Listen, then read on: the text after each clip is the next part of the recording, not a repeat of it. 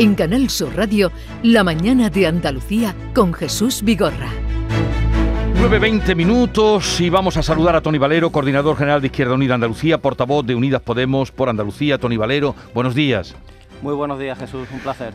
Bueno, ustedes lo tienen, mm, lo dejaron muy claro desde el principio porque fueron los primeros que presentaron la enmienda a la totalidad de los presupuestos de la Junta de Andalucía. Mm, no tuvieron ninguna duda en que se manifestaban o se posicionaban en contra.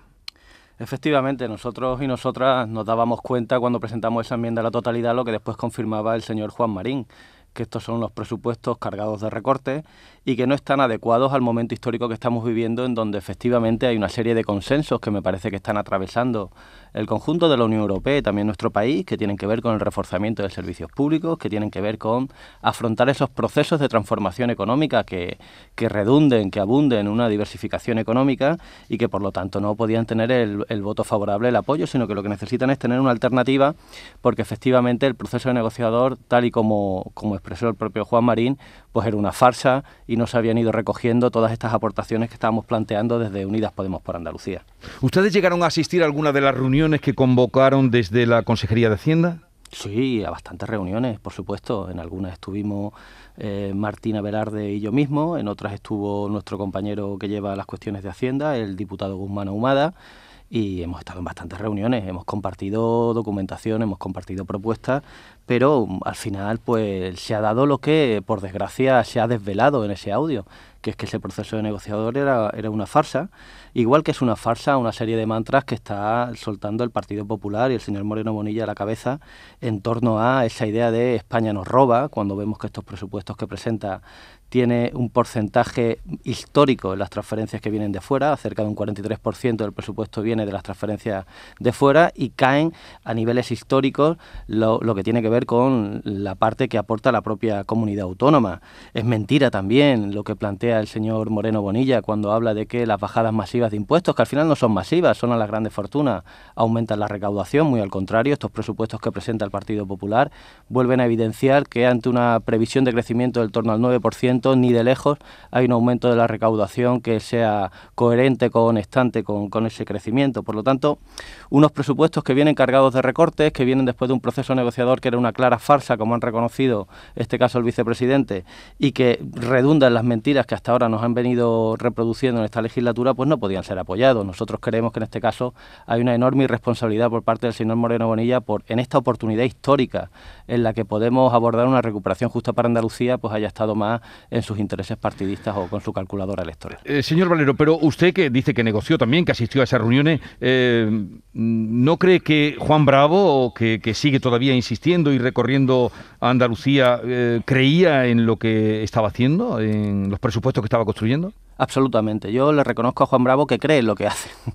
El problema que tiene el consejero de Hacienda y que tiene este gobierno es que eh, se, mueven en un marco de absoluta eh, ortodoxia, podría decir intransigencia intelectual. Es decir, están anclados en un mantra, en un marco de políticas que a nuestro juicio son fracasadas, de austeridad y de recorte, que han entendido, a pesar de que la evidencia de lo que ha pasado con la última crisis y también con esta pandemia eh, ha dejado en evidencia de que no funcionan, y el señor Juan Bravo se la crea a pie juntilla. Ese es el, ese es el problema, ¿no? Que, que, al final no tienen esa capacidad de modular unas posiciones que la, realidad ha superado y está excesivamente centrado en, eh, bueno, en, en la contención del gasto público, a pesar de que eso redunde en un deterioro de los servicios públicos. Y eso no solamente afecta a la calidad de los derechos sociales en Andalucía, que se cumplan esos derechos, también a la economía. También eso lastra la economía. Si no, no se entendería que con tanta facilidad prescindan de 8.000 sanitarios, 2.700 docentes o 1.000 bomberos forestales. Es, un, es un, una línea económica neoliberal que sigue en esas políticas fracasadas del recorte y la contención del gasto público y de nuevo en esas bajadas masivas de impuestos que se traducen en bajadas de impuestos a las grandes fortunas, que yo entiendo que el señor Juan Bravo, creyéndoselo, recorre Andalucía, pues bueno, como espartero, pero, pero es que eso es un fracaso y hay que decírselo hasta en el último rincón de Andalucía. Pero eh, si eh, esos son números, son los presupuestos más expansivos, esto es, los, presupu los presupuestos que más dinero eh, en toda la historia de los presupuestos de la Junta se han hecho. Efectivamente, y como le decía, hay una gran falsedad en ese mensaje de el gobierno central, España nos roba y nos machaca. Estos presupuestos reciben transferencias históricas como nunca había recibido Andalucía y eso se, se presenta como una enorme oportunidad que se desaprovecha. Al contrario, el, gobierno andaluz, con esas exenciones de impuestos a la grandes fortunas, limita la recaudación. ¿Qué ocurre con estas transferencias que vienen de, de fuera? Pues que lamentablemente están derivándose mediante externalizaciones al negocio privado. No es concebible que con lo que hemos vivido en la pandemia y como digo, con ese consenso que tiene que ver con reforzamiento de servicios públicos, pues de nuevo veamos cómo se engrosan las cuentas privadas con externalizaciones en sanidad a clínicas privadas. No es comprensible que trabajadores y trabajadoras esenciales que juegan un papel clave, como puede ser las trabajadoras y trabajadores del 112, del 061, del Salud Responde, sigan en condiciones de absoluta precariedad porque se, se, se entregan a conciertos en donde las empresas privadas vulneran los más mínimos derechos laborales y cuando son trabajadores que deberían estar de los públicos. Y hablo lo mismo en la cuestión educativa. Tenemos alumnado que tiene necesidades educativas especiales y que sin embargo está de esa atención que necesita, porque todos estos trabajadores, estas PETIs, que están ahí eh, mal contratadas, cobrando miseria, porque también en este caso la Consejería de Educación externaliza este servicio, pues no pueden prestar el servicio como deberían este alumnado con necesidades educativas especiales. Por lo tanto, eh, efectivamente, está llegando mucho dinero de fuera. La cuestión es, de fuera me refiero, que no son recursos propios de la Junta, sino que vienen del Estado, de la Unión Europea, y el gobierno andaluz lo está, eh, lo está derivando para que sigan haciendo negocio unos cuantos en detrimento de la calidad del servicio público. Bueno, señor Tony Valero, le pregunta a mi compañera Carmen Rodríguez Garzón. Sí, señor Valero, ¿qué tal? Buenos días. Muy buenos días, Carmen. Bueno, eh, ¿han pensado en algún momento, porque ustedes, como apuntaba Jesús, lo tuvieron claro, fueron los primeros en presentar esa enmienda a la totalidad de los presupuestos, el PSOE lo hacía en el día de ayer, que era el último día para, para hacerlo, eh, ha mantenido abierta la puerta a la negociación. ¿Ustedes han pensado que en algún momento se podía producir ese acuerdo entre el gobierno de coalición, PP y Ciudadanos, con el Partido Socialista? Siempre fuimos con el máximo compromiso de mm, llegar a soluciones para el pueblo andaluz, siempre. Nosotros y nosotras fuimos desde la primera reunión con propuestas, con números, con cifras, con estudios, con todo un bueno un bagaje de trabajo que se llevaba haciendo también desde, la, desde el propio Parlamento por nuestro grupo parlamentario.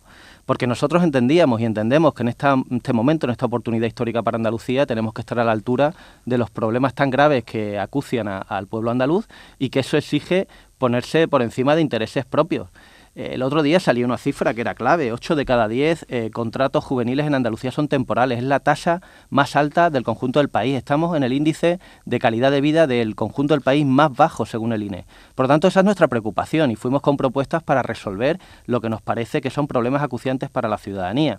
A partir de ahí, mm, efectivamente, lo hemos dicho antes, eh, hay, una, hay bueno, un catecismo neoliberal del gobierno andaluz que no se sale de su marco, en donde es muy difícil encontrar resquicios para encontrar propuestas de encuentro. Y, esto, bueno, es legítimo por parte del gobierno andaluz seguir en su linde, evidentemente. Otra cosa es que esa linde nos lleve a donde nos han llevado esas políticas fracasadas en el pasado. Sí, pero yo le preguntaba por el, por el, por el PSOE, si creía que en algún momento desde Unidas Podemos creen que en el PSOE han podido, o sea, pudieran llegar a un acuerdo con el, con el gobierno. Yo no lo descarté, no lo descarté, sinceramente. Me parece que estamos en una legislatura excepcional por muchos sentidos. Me parece que Andalucía atraviesa, como digo, por una coyuntura histórica que está cargada de oportunidades que se pueden desaprovechar o no, pero que están ahí. Y por lo tanto yo creo que el Partido Socialista cuando inició este proceso negociador, eh, a mí me llegaba la impresión de que no era una performance, de que había posibilidad de, de entendimiento. Después el audio de Juan Marín nos ha dejado claro en donde estaba el Partido Popular en sus negociaciones con los distintos grupos parlamentarios. Mm, ustedes han pedido, por cierto, la comparecencia del presidente de Juanma Moreno antes del debate de, presupuesto porque creen que todavía no se han dado por parte del Ejecutivo de Coalición explicaciones suficientes. Bueno, no se ha dado ninguna, ¿no? Por el señor Moreno Bonilla, lleva tres días desaparecido y ya será el, cuarto día, a lo mejor el séptimo día resucita, pero lo que es hasta ahora hemos visto cómo su vicepresidente decía cuestiones que son gravísimas, que la negociación era una farsa, que esto era un presupuesto de recortes y que tenían claro que se iban a, prorrogar los anteriores y, que tenían pensado pues jugar con la calculadora electoral en detrimento de los intereses de Andalucía. A partir de ahí, que el señor Moreno Bonilla no salga para desdecir a, su vicepresidente o para bueno, dar las explicaciones que tiene que dar, no nos queda más remedio que pedirle que lo haga en el Parlamento. Podía haberlo hecho desde el primer día, desde el minuto uno pero no lo ha hecho. Por lo tanto, nosotros recurrimos a la vía institucional que, que establece esa petición de comparecencia para que dé las explicaciones que creo que todos los andaluces merecen, ¿no?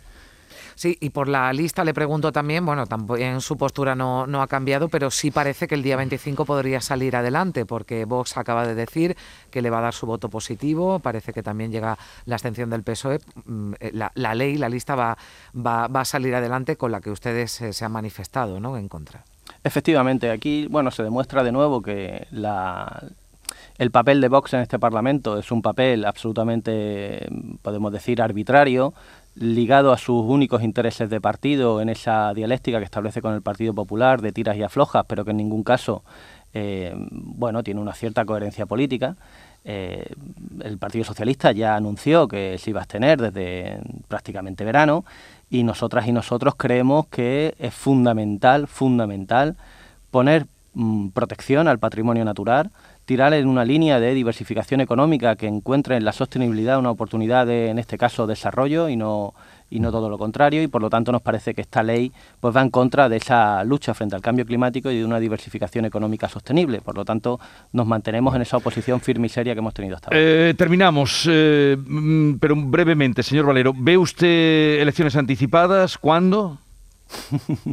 Yo, la verdad es que no no, no, no me pongo en el escenario preelectoral, a pesar de que los tambores preelectorales sí. están continuamente sonando y sigo, sigo con la perspectiva de que lo que toca ahora es centrarse en las soluciones a los problemas de la gente, que la gente ahora mismo en Andalucía lo que quiere es que se hable de sus aspiraciones, de sus problemas y no de los partidos políticos, por lo tanto, hasta que no haya formalmente una convocatoria, yo sinceramente no estoy en esa clave. Bueno, Tony Valero, coordinador general de Izquierda Unida Andalucía, portavoz de Unidas Podemos eh, por Andalucía, gracias por haber acudido a los estudios de Canal Sur Radio en Málaga. Un saludo y buenos días. Muchas gracias y un saludo también a vosotros a vosotros. Eh, Carmen, buen fin de semana. Adiós, eh, seguimos con Antonia Sánchez, Javier Rubio y Alfonso Lazo, que han estado aquí con nosotros, escuchando eh, a los dos. Pero nosotros lo que hablaremos ahora es de la visión que también tenéis vosotros de eh, lo que va a pasar el día 24. Será en un momento.